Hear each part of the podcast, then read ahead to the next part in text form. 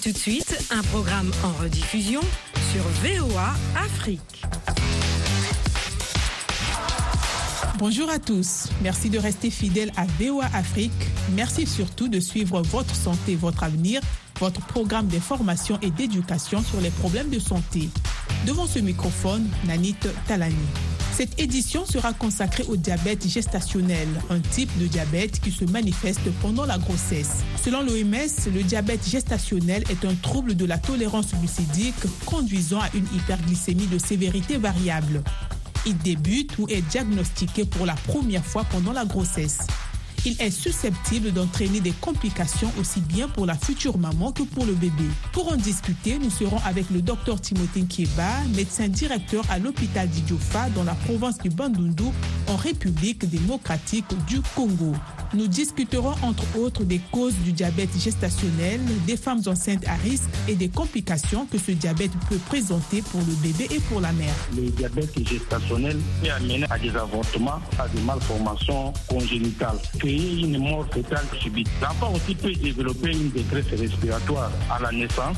Le docteur Timothée Kieba répondra également aux questions que vous avez laissées sur la page Facebook de VOA Afrique.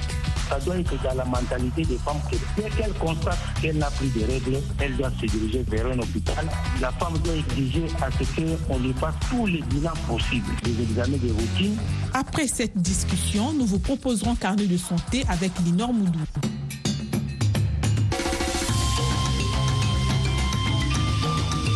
Votre santé, votre avenir, l'invité de la semaine.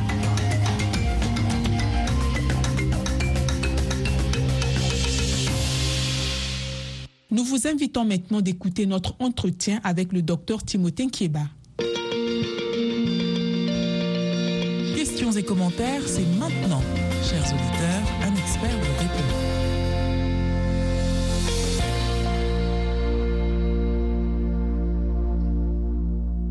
Bonjour docteur Kieba. Bonjour madame. Aujourd'hui, notre rendez-vous, c'est pour parler du diabète gestationnel.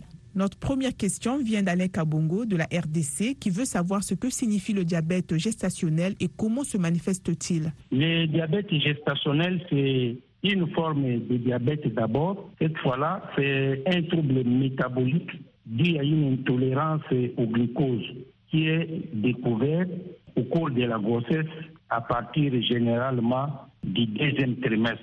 Sommairement, du diabète gestationnel, a un diabète qui est découvert pendant la grossesse dû à une intolérance aux hydrates de carbone, au glucose ou bien au sucre.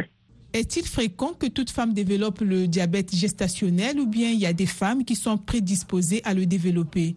Ce n'est pas fréquent chez tout le monde, mais ce diabète arrive souvent chez des personnes prédisposées qui possèdent des facteurs favorisants ou des facteurs de prédisposition qui peuvent les amener à faire le, diabète. Il y a aussi des gens qui ne se trouvent pas dans cette catégorie qui par hasard font le diabète gestationnel. Alors, est-ce que vous pouvez nous parler de ces femmes qui présentent des prédispositions pour développer un diabète gestationnel ou un diabète en cours de grossesse? C'est un groupe de femmes dont les antécédents, surtout l'hérédité, les antécédents personnels ou certains membres de famille ont déjà fait le diabète gestationnel. C'est le premier groupe de gens, le premier groupe de facteurs de risque.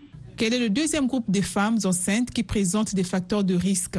Deuxième groupe, on peut avoir les femmes qui ont un âge assez avancé. Donc ici, je voulais parler de l'âge de population. Donc les femmes qui ont plus ou moins 35 ans ou 35 ans plus, elles sont prédisposées à faire le diabète gestationnel. Les femmes qui ont un surpoids maternel ou encore carrément une obésité. Il y a des femmes aussi qui prennent de façon désordonnée ou excessive des médicaments à base de corticoïdes. Par rapport aux origines ethniques, est-ce que certaines femmes auraient plus de prédisposition à développer un diabète en cours de grossesse? Celles naturellement d'origine ethnique, comme on le dit, d'origine indienne, d'origine asiatique ou même la race noire. Voilà un peu quelques groupes de personnes qui sont prédisposées à faire ce diabète pendant la grossesse. Comment est-ce qu'une femme qui est enceinte peut reconnaître qu'elle est en train de développer un diabète? La symptomatologie du diabète gestationnel est pluriel. C'est comme hein, tous les diabètes qui se viennent chez les gens. Principalement, la femme peut avoir l'envie de boire beaucoup d'eau, une soif intense. L'enfant peut émettre beaucoup d'urine, donc une polyurie. La femme peut avoir envie de beaucoup manger, ce qu'on appelle une polyphagie. Elle est fatiguée à tout moment. La femme peut aussi se plaindre seulement des, des pleurites vaginaux. Quand une femme enceinte remarque tous les signes que vous venez de développer, qu'est-ce qu'elle devait faire? Bon, naturellement, elle devrait aller se faire consulter. Et lors de la consultation, on va lui faire une prise de sang, on va l'évaluer et finalement, après un bilan, on va faire la glycémie. Après ça, le médecin ou le clinicien va analyser par rapport aux valeurs et va conclure à un diabète gestationnel. Parfois aussi, c'est à l'occasion de rien, elle vient pour une consultation prénatale et finalement on fait l'examen, une prise de sang, on découvre fait le diabète gestationnel. Quand la femme est enceinte et qu'elle développe un diabète, quels sont les risques pour le bébé à naître ou pour le bébé qui est encore dans le ventre? Le diabète est une maladie grave, mais pas aussi grave comme on le croit si on la suit ou bien si on est suivi.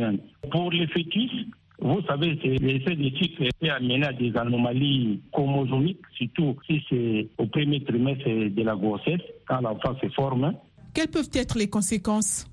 Ça peut vous amener à des avortements ou carrément à des malformations congénitales liées à l'hyperglycémie, à l'excès de sucre qui est en train de passer dans la circulation. L'enfant à naître peut-il hériter de cette hyperglycémie? Cette hyperglycémie peut aussi se transmettre à l'enfant, ce qu'on appelle l'hyperglycémie fétale, féto-maternelle ou materno-fétale, qui va transiter vers l'enfant et cela pourra induire à la longue une souffrance fétale. Cette fois-là, c'est une souffrance fétale chronique par intoxication due au glucose. Les complications liées au diabète gestationnel peuvent-elles conduire à la mort? Ça peut aussi créer une mort fétale in ce qu'on appelle mort subite surtout quand on arrive autour de la 36e semaine. L'enfant aussi peut développer une détresse respiratoire à la naissance, même pendant la grossesse, à cause d'une glucogénie ou une polyurie fétale qui va être responsable d'excès d'eau ou une polyhydramnios. C'est un peu ça, des complications qui peuvent survenir pendant la grossesse. Quelles sont les complications qui pourraient survenir pendant l'accouchement? Lors de l'accouchement, par exemple, l'enfant qui va naître très gros, ce qu'on appelle un macrosome fétal, ça peut avoir des répercussions et lors de la naissance, si l'enfant est trop gros, il peut avoir lors de son passage dans les voies génitales là, l'enfant peut connaître une fracture des épaules lors de sa sortie ou une paralysie carrément des membres supérieurs ou une élongation du plexus brachial. Il faut aussi noter que cet enfant qui naît avec euh, hyperglycémie, c'est un enfant fragile qui peut faire des hypoglycémies lors de la naissance ou après la naissance. Il peut faire des hypocalcémies qui vont amener l'enfant à être très fragile à la naissance. Nous avons vu que le diabète peut entraîner beaucoup de complications à l'enfant qui est encore dans le ventre ou pendant la naissance. Mais est-ce qu'il y a un risque que lorsque l'enfant naît, qu'il développe plus tard un diabète? C'est justement ça, parce que un enfant qui naît d'une mère diabétique peut faire ce qu'on appelle un hyperinsulinisme résiduel. Cela pourrait avoir des conséquences plus tard dans sa vie s'il n'est pas soigné correctement. C'est un enfant qui est prédisposé déjà à être obèse dans l'avenir. Vous savez que l'obésité appelle le diabète et vice-versa. Docteur, nous avons vu qu'il y a beaucoup de complications pour le bébé. On veut savoir si une femme qui développe un diabète pendant la grossesse peut aussi connaître des complications pendant l'accouchement, pendant la grossesse ou après l'accouchement. Quelles peuvent être ces complications? La mère qui fait le diabète peut avoir deux groupes de complications. Le premier groupe de complications, ce sont des complications liées d'abord au diabète, qu'il soit chez la femme enceinte ou chez la personne normale. Là, il y a des complications, ce que nous appelons des complications aiguës. C'est par exemple les comas, la femme peut entrer en coma. Il y a aussi des complications chroniques, c'est déjà des pieds diabétiques ou bien des AVC. Ça, c'est lié au diabète purement. Et quels sont les risques d'un diabète gestationnel pour la femme? Je l'ai dit tantôt, lié à la femme qui porte une grossesse, la femme peut développer des complications liées à l'accouchement. Un bébé qui est trop grand va faire que la femme ne saura pas la mettre au monde par les voies naturelles. Ça va amener à faire des césariennes. Parfois, quand on ne fait pas les césariennes, L'enfant peut naître par des voies basses, mais la mère va faire des déchirures et des parties molles. Et même l'utérus là, qui est trop gros, va amener à des atonies utérines et parfois aussi à des hémorragies de poches partout. Le diabète présente beaucoup de risques aussi bien pour la mère que pour l'enfant à naître. Alphonse Boaki de la RDC veut savoir si le diabète gestationnel est passager et disparaît après l'accouchement. Naturellement, le diabète gestationnel, quand c'est bien pris en charge, a tendance à disparaître après l'accouchement. Mais si on ne fait pas attention, quand vous avez fait déjà un diabète gestationnel, vous entrez dans la ligne de ceux qui ont des antécédents. Donc, il faut un suivi après l'accouchement parce que vous courez le risque de développer un diabète, cette fois-là, un diabète sucré carrément de type 2.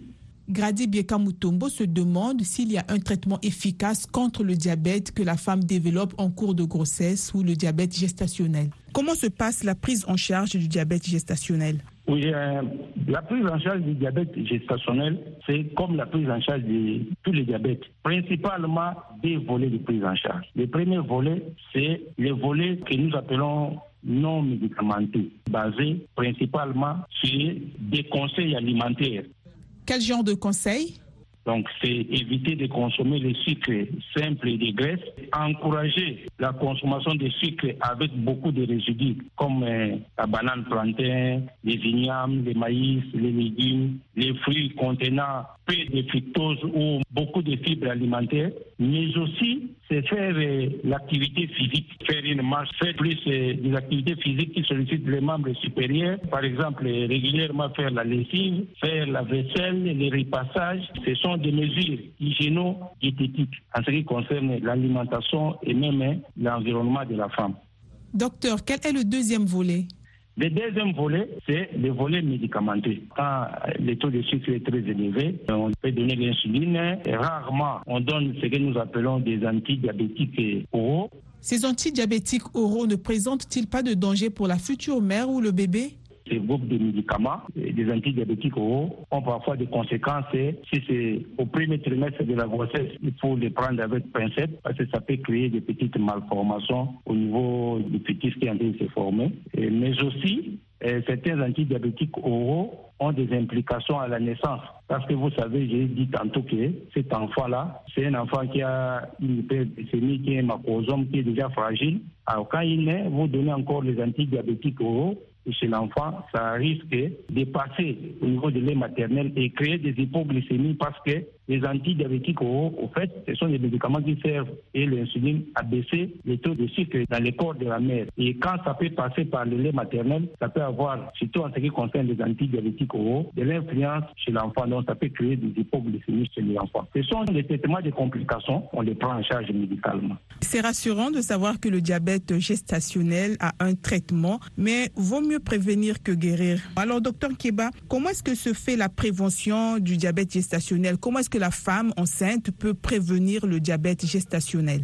Je vous ai dit tantôt que quand quelqu'un se connaît déjà, qu'il a des antécédents de diabète dans la famille et, qu'il a un âge avancé et tout ça, il limite hein, les apports hein, de sucre qu'il consomme.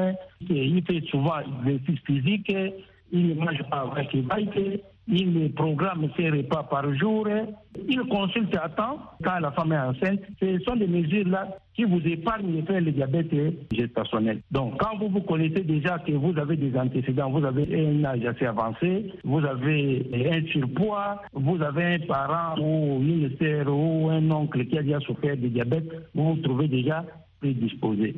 Contrôlez ce que vous mangez, faire des exercices physiques régulièrement et ça vous prévient à faire le diabète. Et quand effectivement vous êtes diabétique, après une consultation, vous prenez les médicaments et ça vous prévient des complications. Nous avons un auditeur, Eric Kamonda, qui depuis la RDC veut savoir si la consultation d'une femme diabétique enceinte se fera toujours de la même façon que toute femme enceinte normale qui ne présente pas de diabète. Il n'y a pas de différence. Il n'y a pas de différence. C'est une consultation normale mais seulement la femme doit dire déjà au préalable à son clinicien qu'elle est diabétique ou qu'elle a des problèmes ou elle a des antécédents de diabète. Et là, le clinicien prendra des mesures, des orientations qu'il va lui donner pour savoir qu'est-ce qu'elle doit faire, qu'est-ce qu'elle ne doit pas faire. Vous êtes à l'écoute d'un programme en rediffusion sur VOA Afrique. Le même auditeur, Eric Kamanda, veut savoir s'il est bon pour qu'une femme diabétique donne régulièrement naissance. Je pense qu'il veut savoir s'il y a une limitation de naissance pour une femme qui développe souvent le diabète pendant la grossesse. Les naissances ne sont pas limitées. Mais il faut savoir que plus vous donnez naissance, plus vous vous exposez. C'est comme ça que, autour déjà de la cinquième parité, de la cinquième grossesse, on déconseille aux femmes. Parce qu'à chaque grossesse, il y a une stimulation ou une sécrétion des hormones en cascade dans le corps de la femme. À tout moment, quand une femme tombe enceinte, le placenta sécrète beaucoup d'hormones. Et ces hormones-là sont à la base de l'hyperglycémie parfois, quand surtout ça s'ajoute sur un terrain diabétique. Je l'ai dit tantôt que ces femmes-là étaient prédisposées à subir des césariennes avec des dystocies des épaules ou des fractures de l'épaule chez l'enfant et tout ça. Donc, naturellement, au fur et à mesure que cette femme-là a une grossesse, deux grossesses, donc chaque grossesse de plus expose cette dame-là de plus en plus. Naturellement, déjà, autour de la quatrième, de la cinquième parité, donc de la quatrième, cinquième grossesse, on devra déjà penser à faire une contraception chez cette femme qui fait le diabète gestationnel pour l'épargner de beaucoup de complications qu'elle peut avoir. Et aussi, si c'est une femme très âgée, donc ce sont des personnes, des sujets on doit veiller à faire une contraception pour éviter de les faire courir des risques déjà graves par rapport à leur état qui vont être majorés par rapport aux grossesses qui vont s'ajouter. Est-ce que le diabète gestationnel ne se développe que pendant la première grossesse où la femme peut avoir des grossesses sans diabète et plus tard, peut-être à la troisième ou à la quatrième grossesse, développer un diabète? Oui, ça peut arriver chez une femme à la première grossesse, surtout quand elle a des prédispositions. Comme aussi, ça peut arriver à la deuxième, à la troisième, à la quatrième. Ça dépend des prédispositions de chaque femme. Donc, il n'y a pas une ligne de démarcation qui dise que c'est seulement à telle grossesse ou à telle autre grossesse. C'est là où se trouve le bien fondé de consultation prénatale que les femmes doivent faire régulièrement.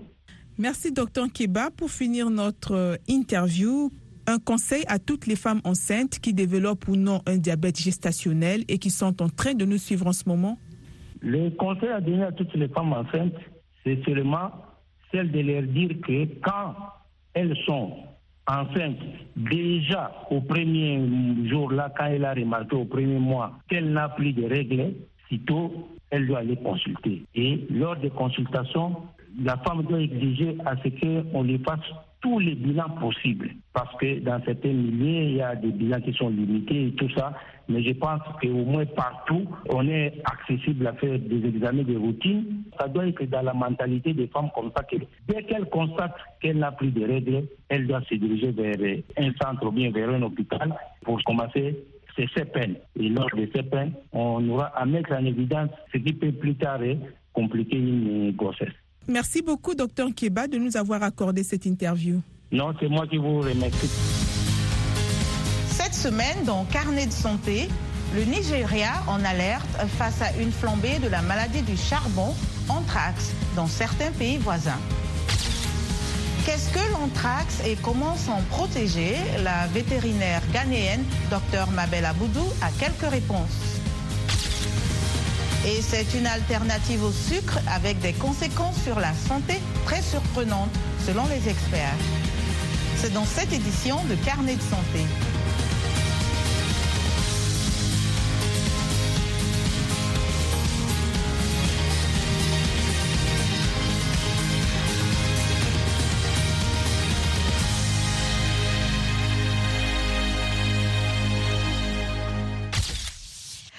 Bonjour à tous, merci de nous rejoindre pour une nouvelle édition de Carnet de santé.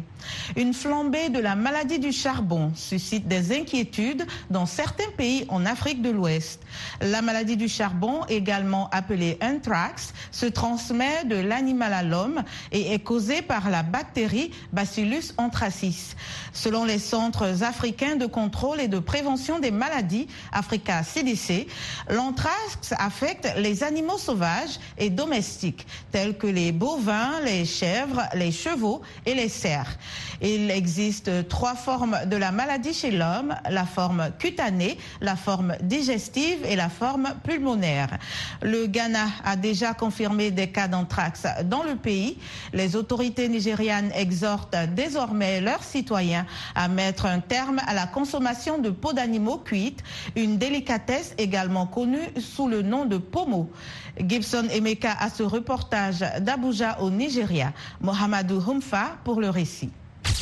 Modester Oluchukwu, une mère nigériane de quatre enfants, est une cuisinière expérimentée. En faisant ses courses, elle prévoit toujours des aliments en peau de vache ou autres peaux d'animaux, ce que l'on appelle ici le pomo. Mais elle confie avoir réduit sa protéine préférée en pleine psychose d'anthrax, maladie qui a éclaté dans le nord du Ghana. Les experts nigérians de la santé tirent déjà la sonnette d'alarme sur le fait que la peau de vache peut contenir des bactéries potentiellement mortelles. Je n'ai pas arrêté de manger du poumon. J'achète encore poumon, mais pas toujours. Parfois, la viande de bœuf est chère, mais le poumon est moins cher. Alors, je dois opter pour le poumon. Maladie souvent transmise à l'homme par contact avec des animaux infectés ou leurs produits, dont la peau, l'anthrax représente un risque réel au Nigeria où les peaux d'animaux sont un mets culturel prisé. Depuis l'épidémie au Ghana, le gouvernement nigérien redouble d'efforts pour empêcher la maladie de s'infiltrer, selon le docteur Regina Adouloukba, directrice des services vétérinaires du territoire de la capitale fédérale. Nous commerçons avec le Ghana, donc la possibilité de contamination au Nigeria est très élevée. Nous devons donc alerter les parties prenantes, les marchands de bétail, les bouchers. Joubril Mohamed, un commerçant de peau de vache, affirme que la demande de pommeau sur les marchés locaux a commencé à ralentir depuis l'alerte du gouvernement. J'ai remarqué que les gens ont réduit leur achat de pommeau. Ce n'est plus comme avant. Au cours des trois dernières semaines, la clientèle a baissé. Les symptômes de l'anthrax comprennent une toux légère, de la fièvre, des douleurs musculaires et des problèmes pulmonaires. Bien qu'aucun cas n'ait encore été enregistré au Nigeria, le docteur Ejike Orji, expert en santé publique, appelle à la vigilance. Assurez-vous que les gens sont pleinement conscients des mesures préventives et surtout, conseillez aux gens de ne pas manger de la viande de brousse et du pommeau. Le vaccin contre les cellules responsables de l'anthrax est le moyen, le moins cher et le plus simple de prévenir la maladie chez le bétail. Le gouvernement exhorte les éleveurs à vacciner leurs bêtes pour empêcher la maladie de s'établir dans le pays. Êtes-vous préoccupé par la maladie du charbon après la flambée au Ghana? Quelles mesures seriez-vous prête à prendre pour éviter la maladie? Voici quelques réactions enregistrées au Nigeria. D'après ce que je sais, le peu de connaissances que j'ai sur l'anthrax, c'est quelque chose qui émane du sol et qui affecte principalement les animaux sauvages. C'est pourquoi on nous dit d'éviter de manger du pommeau ou des pots que nous appelons habituellement pommeau ici. Voilà ce que je sais sur l'anthrax. Oui, cela me préoccupe aussi. Pourquoi? Parce que la majorité des Nigérians consomment de la peau d'animaux que nous appelons communément pommeau et d'autres viandes de brousse. Cela me préoccupe donc. Et pour le moment, tout va bien. Il n'y a pas eu de prise de conscience ou d'information sur le fait que les Nigérians devraient éviter de manger cette peau en particulier. Bien sûr, je suis inquiète. Mais pour être franche avec vous, je n'ai pas arrêté de manger du pommeau. J'ai mangé du pommeau hier et j'espère continuer à en manger. Ce qui fait la joie de l'homme nigérien, c'est de voir, quelle que soit la situation, qu'il trouve de la variété dans ses repas, ce qui inclut le pommeau. Alors comment pouvez-vous m'empêcher de manger du pommeau lorsque l'épidémie sévit au Ghana?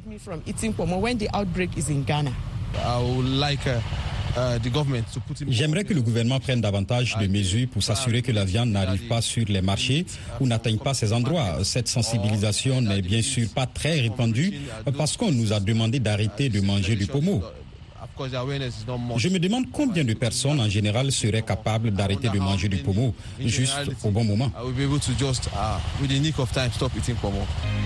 Le docteur Mabel Aboudou est agent vétérinaire régional à Ashanti au Ghana. Elle nous en dit plus sur la maladie du charbon. Uh, naturally, when you go to endemic areas, you may Lorsque vous vous rendez dans des zones endémiques, vous pouvez trouver des particules d'anthrax vivant naturellement dans le sol. Ainsi, lorsque les animaux vont brouter, ils entrent en contact avec les particules d'anthrax. Pour l'animal, il s'agit normalement d'une mort subite.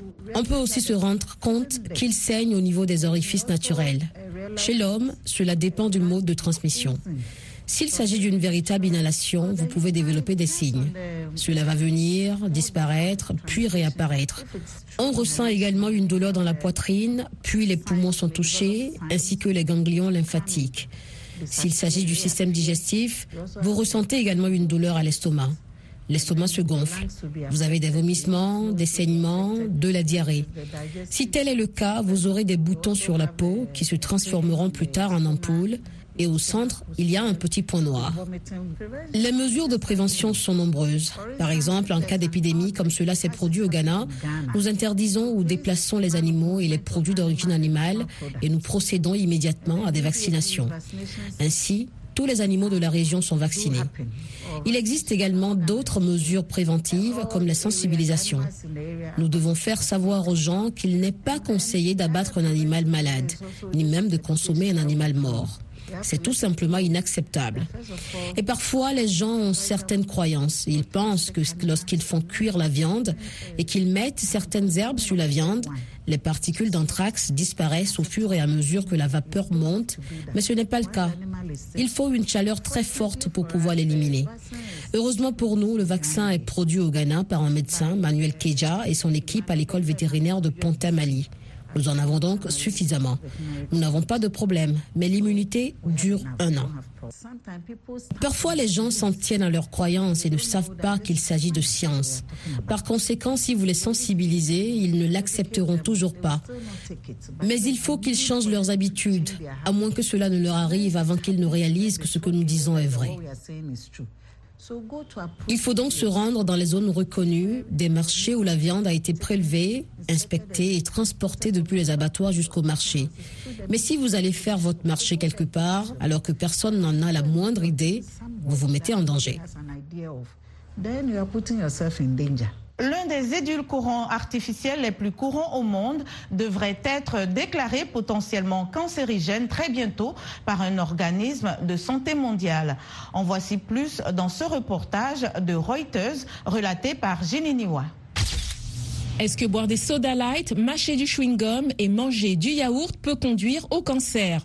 L'Organisation mondiale de la santé s'apprête à étiqueter l'aspartame, un édulcorant artificiel présent dans ces produits, comme un risque possible de cancer. Mais les consommateurs seront-ils prêts à arrêter cette habitude? Il semble que tout cause le cancer de nos jours. J'ai toujours su que ça avait un drôle de goût. Je préférerais même avoir du sucre au lieu de l'aspartame. Découvert en 1965 par un chimiste américain et approuvé par la FDA neuf ans plus tard, l'aspartame est environ 200 fois plus sucré que le sucre de table ordinaire. Il ne contient presque aucune calorie et est donc devenu populaire auprès des consommateurs de plus en plus soucieux de leur alimentation. Les acheteurs peuvent le trouver dans tout, des yaourts Weight Watcher à certaines boissons Snapple et au chewing-gum extra de Mars.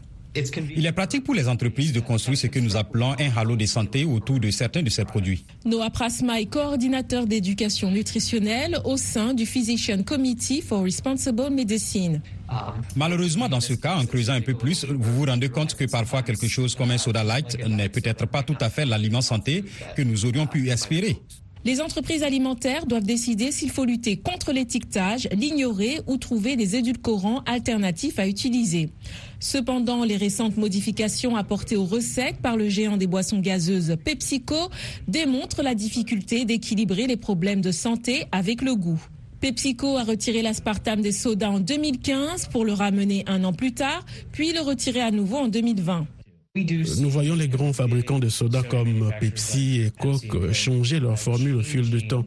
Euh, maintenant, cela prend du temps parce que vous ne pouvez pas simplement dire et nous allons remplacer un édulcorant par un autre. Le goût est ce qui motive la majorité des ventes avec un fabricant plutôt qu'un autre. Des sources de Reuters affirment que le Centre international de recherche sur le cancer, une branche de l'OMS, classera l'aspartame parmi les cancérogènes possibles en ce mois de juillet, le plaçant dans la même catégorie que le plomb et certains pesticides. C'est la fin de cette édition hebdomadaire de Votre santé, votre avenir. Nous avons discuté avec le docteur Timothée Kiba, qui est médecin directeur à l'hôpital d'Idjofa dans la province du Bandundu en République démocratique du Congo. Nous avons discuté entre autres des causes du diabète gestationnel, des femmes enceintes à risque et des complications que ce type de diabète présente pour le bébé et pour la mère. Ensuite, Linor Moudou vous a présenté Carnet de santé. Ce programme santé a été réalisé grâce au concours de Chef Thierry. Devant ce microphone, Nanit Talani. Continuez d'écouter VOA Afrique et surtout, n'oubliez pas de prendre soin de